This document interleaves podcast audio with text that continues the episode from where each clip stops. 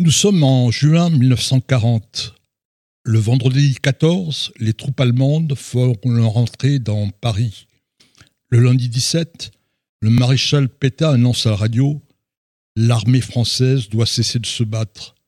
Ce même 17 juin, le général de Gaulle arrive à Londres.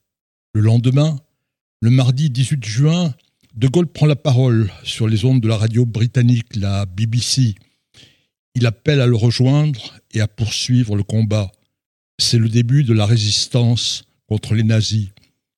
Le 16 novembre 1940, De Gaulle crée l'Ordre de la Libération. Le chef des Français libres veut ainsi récompenser les personnes ou les collectivités militaires et civiles qui se seront signalées dans la libération de la France et de son empire ils seront 1038, 1038 à recevoir la distinction prestigieuse de compagnons de la libération. Parmi eux, il y a un héros dont le parcours est intimement lié à Israël et à Tzal. Il s'appelle Tadé Difre. Il s'est battu en Syrie, en Libye.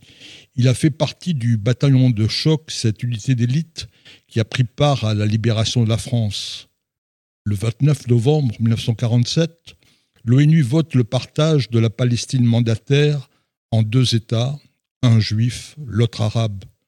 Ben Gurion accepte ce plan. Les pays arabes refusent la partition et attaquent le Yishuv, les juifs qui vivent sur ce territoire.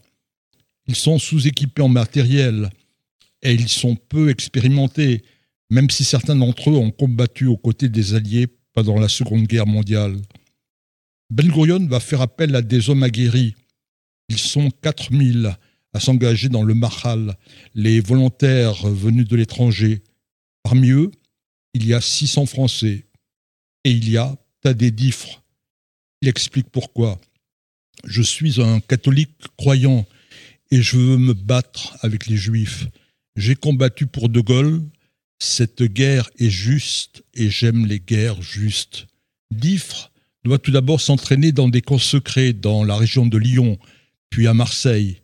Dans le port Phocéon, Diffre côtoie des survivants des camps d'extermination.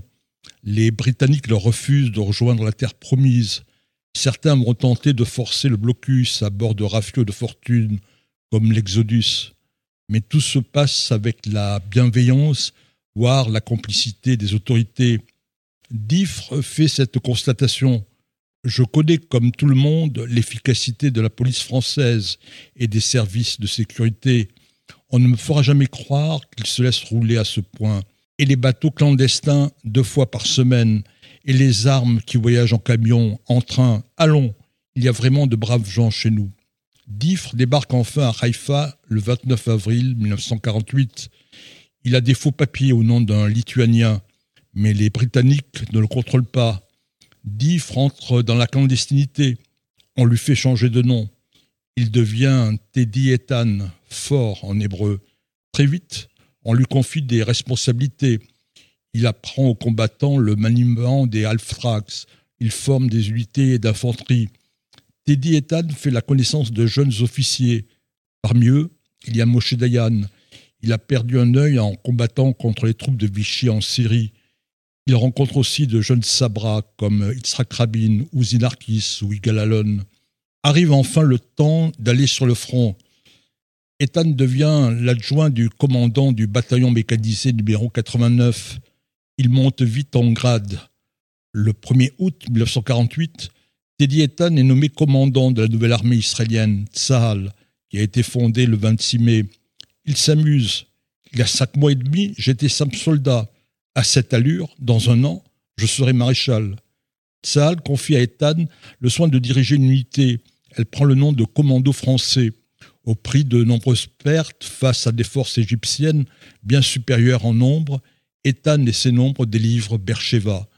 Le conflit s'achève le 20 juillet 1949. Israël a gagné la guerre, Israël gagnera la paix, espère Teddy. Après avoir servi pendant 14 mois dans l'armée israélienne, il rentre en France et il reprend son nom de Difre. Ce héros connaîtra une fin tragique. Le 30 décembre 1971, il sort d'un parking sa voiture est percutée par une ambulance. Tadé Diffre, Teddy Ethan, avait 59 ans.